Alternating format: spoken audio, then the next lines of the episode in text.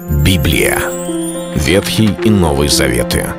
66 книг, 1189 глав. Ее писали 40 человек, 1600 лет. Но автор один — Бог. В течение года вы узнаете о 365 важных стихах Библии на 7 разных тем. Слово, Бог, Христос, вера, жизнь, семья, церковь. Программа «Три минуты Библии». Стих дня. Нет уже иудея, ни язычника, нет раба, ни свободного, нет мужского пола, ни женского, ибо все вы одно во Христе Иисусе. Галатам 3 глава, 28 стих. Явно, что нам очень важно читать Писание корректно, и когда мы прочитываем такой отрывок, где сказано «нет мужского пола, ни женского», Библия не отрицает наличие э, гендерных особенностей мужчин или женщин.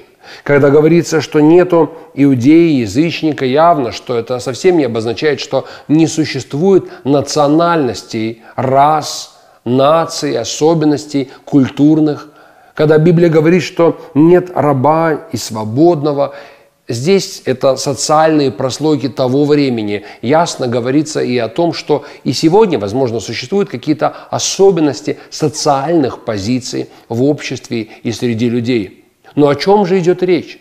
Да дело в том, что Писание говорит, что мы все, крестившиеся во Христа, во Христа облеклись. Когда мы приходим к Богу, когда мы становимся частью Церкви Божьей, мы должны понять, номером один является тот факт, что Иисус Христос живет в нас.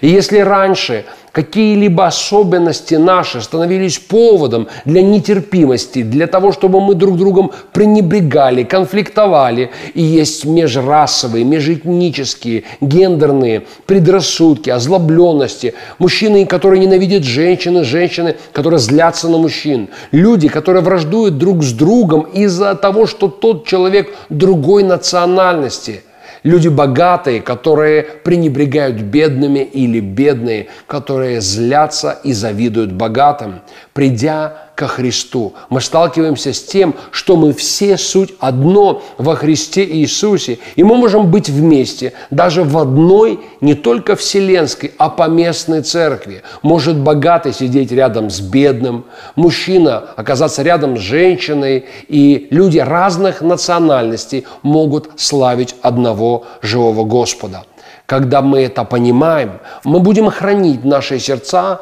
от того, чтобы в нашей церковной жизни предрассудки, различия, разделения не становились препятствием для совместного служения Господу. Это был стих дня о церкви. Читайте Библию и оставайтесь с Богом. Библия. Ветхий и Новый Заветы.